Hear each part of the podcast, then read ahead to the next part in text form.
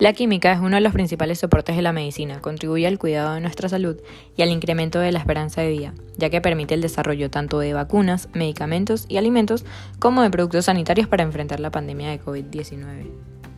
Las vacunas y los medicamentos han logrado disminuir la mortalidad, los síntomas y controlar la enfermedad producida por el virus.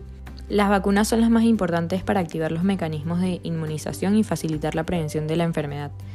Desde que apareció el virus, los laboratorios trabajan para desarrollar lo más rápido posible vacunas seguras y eficaces. En cuanto a los medicamentos, en la actualidad se estudian diversas moléculas para tratar el coronavirus.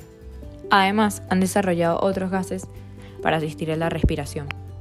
La química también contribuye a facilitar el trabajo del personal de salud y mejorar la atención hospitalaria. Por ejemplo, los productos antisépticos y desinfectantes, que aseguran la ausencia de gérmenes en los quirófanos, o las fibras sintéticas que se utilizan para el material hospitalario.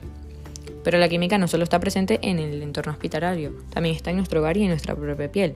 A esto nos referimos con los jabones, que es un compuesto químico que elimina agentes infecciosos de nuestra piel y son eficaces contra los coronavirus. La limpieza del hogar se realiza gracias a productos químicos como detergentes y desinfectantes. Si hablamos del área de los alimentos, la química desarrolla conservantes que se utilizan para que los mismos lleguen en buen estado a nuestros hogares, hasta los plásticos que los envuelven.